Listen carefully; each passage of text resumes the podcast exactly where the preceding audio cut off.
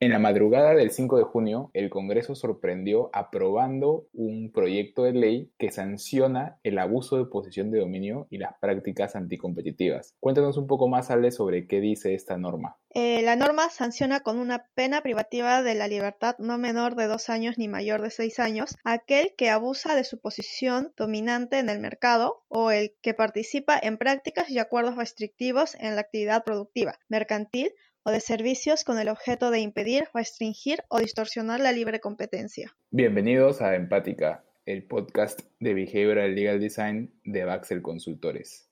El tema de hoy, Behavioral Antitrust, los efectos de criminalizar las conductas anticompetitivas.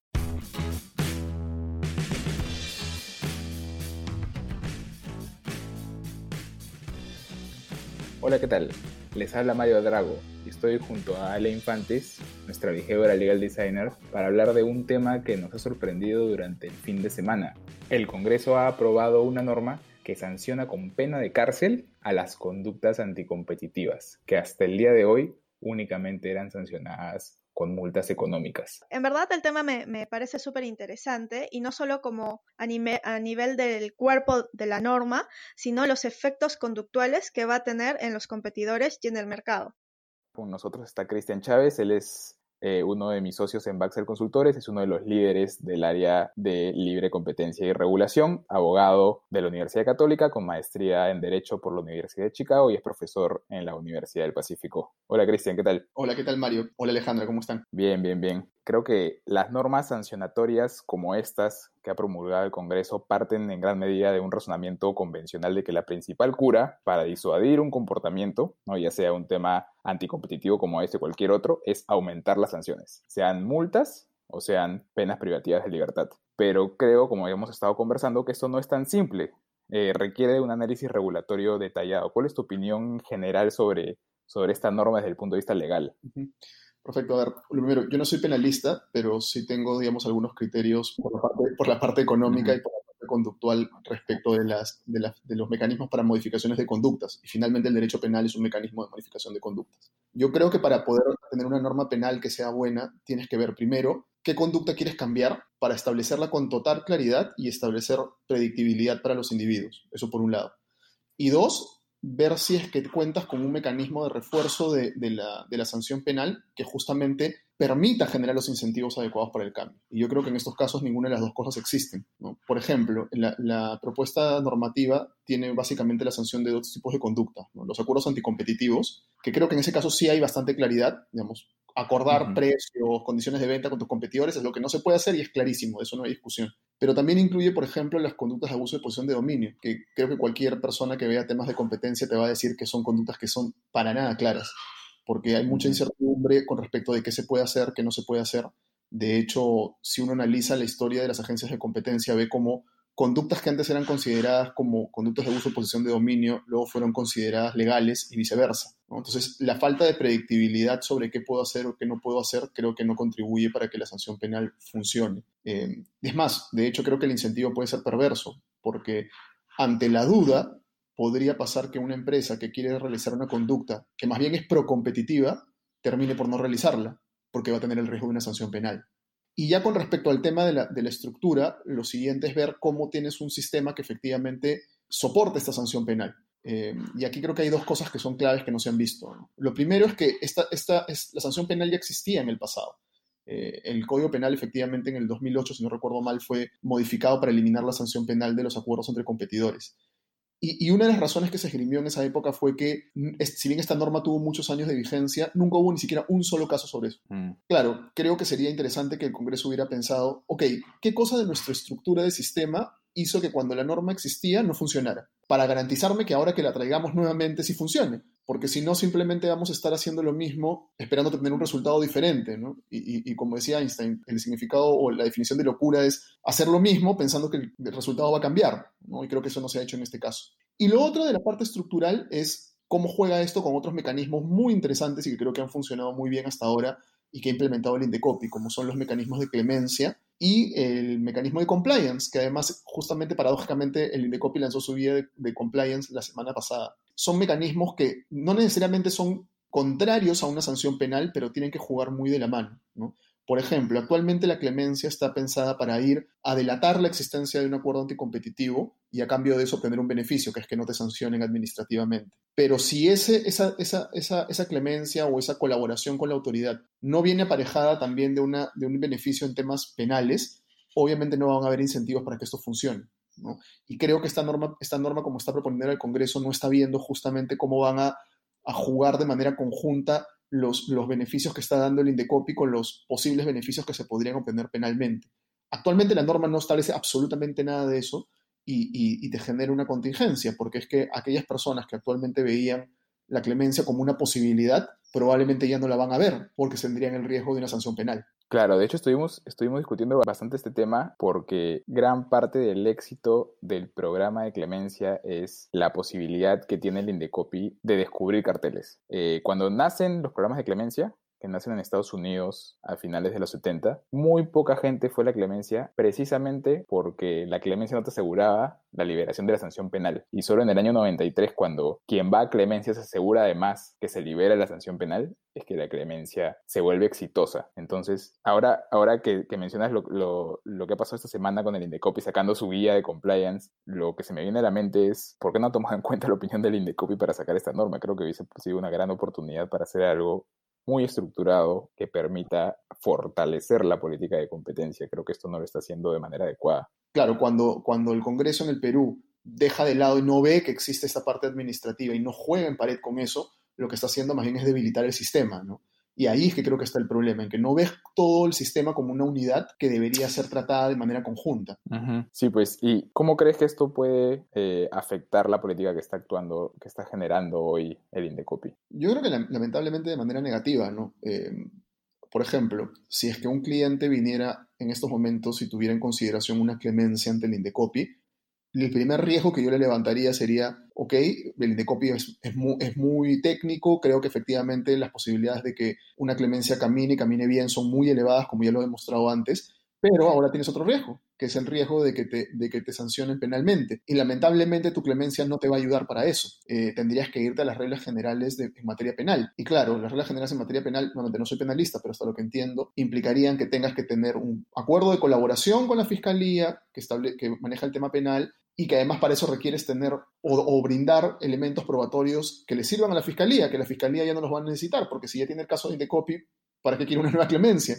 Con lo cual este, tendrías el riesgo de una sanción penal bien fuerte. Y, creo que es un riesgo bien elevado que probablemente los individuos no van a querer seguir. Eh, eso, eso por un lado. Dos, y, lo segundo es, eh, nuevamente caigo ya en los casos de, abuso de posición de dominio. ¿no? Ahí sí me parece que, que, la sanción penal no tiene ningún sentido. ¿no? Y, regreso a lo que conversábamos, porque ahí sí no hay claridad. Y si vamos a tener una sanción penal, la conducta tiene que ser muy clara, porque justamente lo que tú estás diciendo es, quiero que dejes de realizar esta conducta. Este, sanciono al que mata, ok, no mates, la conducta es clara, es específica. Es, no abuses de tu posición de dominio.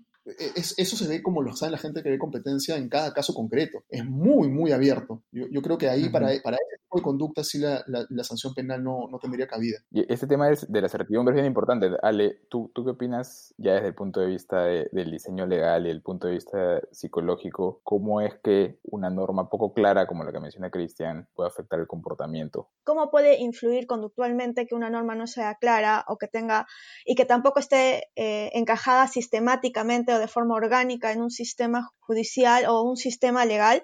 Creo que puede tener como eh, consecuencias negativas por un lado, cuando algo no está claro, este, nos genera confusión. Entonces, frente a la confusión, normalmente lo que hacemos es apagarnos y no generar ningún tipo de respuesta. Y por otro lado, este, creo que tema que está proponiendo Indecopy, que me parece bastante preventivo, ya no está encajando con lo que propone el sistema penal. Entonces creo que lo que va a generar es que eh, los competidores no puedan ejecutar aquellas tareas que podrían ser más bien pro mercado y positivas, ¿no? Y, cuando tengan estas situaciones que podrían parecer anticompetitivas, este, se, van a asustar y no van a querer este, buscar ningún programa de clemencia. Entonces, al final va a ser como un efecto dominó donde los programas de clemencia tampoco van a ser efectivos y las normas penales tampoco son efectivas. Sí, totalmente de acuerdo. Y yo a eso además le sumaría algo, ¿no? Eh, por un lado, como tú bien dices, tienes el, que vas a generar incentivos contrarios, que es que más bien las personas se pueden desincentivar de, de generar conductas competitivas. Pero por otro, además, creo que pierdes la posibilidad de ver verdaderas medidas que sí tengan un efecto positivo. Y, aquí yo quiero poner sobre la mesa, por ejemplo, algo que el Congreso no está viendo. Creo que llevado por esta idea que mencionaba Mario de lo penal es lo, más fuerte y por tanto eso desincentiva conductas, pierde de vista otros mecanismos que pueden ser más interesantes, como por ejemplo los daños eh, en materia de responsabilidad civil derivados de una conducta anticompetitiva, que conceptualmente existen en el Perú, pero que no se aplican porque tienen una mala estructura. Por ejemplo, yo creo que un mejor incentivo sería fortalecer el sistema para daños derivados de conductas anticompetitivas, que hace que justamente quien realiza la conducta interiorice el efecto económico negativo que está generando en el mercado, con lo cual ahí generas el incentivo correcto para no realizar la conducta. Y dos, porque además tiene un efecto reparador en las víctimas. Este, las víctimas de un cartel, por ejemplo, son los usuarios, los consumidores. Actualmente no tienen una forma realista de, verse resarcidos por eso. O un caso de abuso de posición de dominio, un, un competidor que ha sido excluido, tampoco lo tiene. Yo creo que más que una sanción penal, por ejemplo, fortalecer ese mecanismo puede ser de mucha más utilidad. Pero como estamos centrados en el mandar a la cárcel a la gente para que deje de hacer conductas, digamos, convertimos, convertimos la discusión en una discusión binaria, ¿no? De extremos, y no vemos que en el medio pueden haber, digamos, este, algunos mecanismos que pueden ser mucho más eficaces. Creo, creo que acá me parece algo que ha dicho Cristian que es súper interesante, que por un lado, el sistema penal no propone incentivos, sino propone castigos. Y mientras tanto, todo el sistema eh, de competencia que tenemos en el Perú está más estructurado hacia los incentivos. Entonces, creo que no se está yendo hacia el mismo enfoque. Sí, es más, de hecho, ya que mencionas el tema de incentivos, incluso no perdamos de vista que el Indecopi no solamente tiene su programa de clemencia, sino que siendo sumamente adelantado, tiene un sistema de recompensas que es un sistema que está pensado en aquellas personas que conocen la existencia de, una, de una conducta anticompetitiva, vayan y la, la, denuncien y obtienen un beneficio económico de eso. Entonces, ves cómo el, Indecopi está jugando con diversos elementos, ¿no? Disuasivos, perdón, este, con incentivos a través de, de exoneraciones de sanciones, preventivos a través de cumplimiento, y además incentivos ya incluso hasta monetarios. Te pago porque tú delates, con lo cual tiene una visión creo que mucho más completa. Y, la idea sería que la sanción penal en todo caso se, se, insertara en este sistema más complejo para fortalecerlo, no para debilitarlo. Y ya como para, digamos, centrar estas ideas de las que hemos estado conversando, desde el punto de vista del diseño y desde el punto de vista de los incentivos adecuados que debería recibir el mercado para combatir las conductas anticompetitivas, eh, ¿qué recomendaciones podríamos darle a la gente que nos está escuchando? A ver, de, mi lado yo diría que, mi, recomendación este, iría más para el lado del, que diseña las políticas públicas, ¿no? que en este caso sería el Congreso, que digamos, todo diseño de un sistema de políticas públicas tiene que pensar siempre en todos los elementos que van a jugar y en todos eh, los agentes que van a estar involucrados. Eh, en el caso del, sistema de, competencia, creo que yo siempre lo he visto como las patas de una mesa. Debes tener un sistema administrativo fuerte con sanciones administrativas relevantes, pero también tienes que tener un sistema de clemencia importante para generar buenos incentivos para poder detectar conductas anticompetitivas. Y a la vez tienes que tener un buen sistema de daños, porque como decía, si no tenemos un buen sistema de daños, las personas afectadas no se van a ver eh, favorecidas y en última instancia tener un buen sistema penal. Pero estas cuatro patas de una mesa, para que funcionen, tienen que estar alineadas. Si una pata está más larga que la otra, la mesa no funciona y se cae. Y yo creo que eso es lo que está pasando aquí, que el, Congreso no ha visto que su pata penal no está alineada con las otras. Y, eso genera más bien un, un problema para el sistema. Eso por un lado. Y por otro lado, que cuando además este sistema está mal estructurado, mandas malos incentivos a las personas. Y las personas lo que siempre tienen que tener es predictibilidad, saber qué pueden hacer, saber qué no pueden hacer y saber las consecuencias que se van a derivar de eso. Cristian, lo que dices me parece súper interesante y además pone en manifiesto la necesidad de tener una perspectiva de método científico al, al crear una normativa. Creo que la norma, por más buena voluntad que pueda tener detrás, tienen que tomar en consideración cuáles son sus posibles efectos en el mercado. Si yo tengo un cliente y le tengo que decir que tiene la oportunidad de ir a una clemencia para liberarse de una multa, yo le diría que lo piense dos veces porque liberarse de la multa no lo libera de la sanción penal ahora. Y eso tira por la ventana todo el esfuerzo que ha hecho el Indecopi para lograr que la gente se acerque a los programas de clemencia y a, acusar la existencia de, un cartel, ¿no? Porque uno llega primero es exonerada de la multa y al final tenía un beneficio eh, económico y reputacional de, alguna manera. Ahora, si va a ser Indecopy, bacán, te liberas de todo lo que el Indecopy ha hecho, de todo, todo lo que el Indecopy te puede hacer, más bien dicho, pero no te vas a liberar de la sanción penal, por si acaso. Con lo cual, Indecopy, gracias por haber trabajado siete años en este tema. Hoy todo lo que has hecho no sirve para nada hasta que yo decida que también va, va a exonerarte de la parte penal. Nada, Cristian, ha sido excelente poder tenerte acá hoy día. No, gracias a ustedes por la invitación. Esto fue Empática, el podcast de Behavioral Legal Design en español de Baxel Consultores. Nos pueden escuchar en Spotify, Apple Podcast, Buzzsprout y en nuestra página web baxel.pe.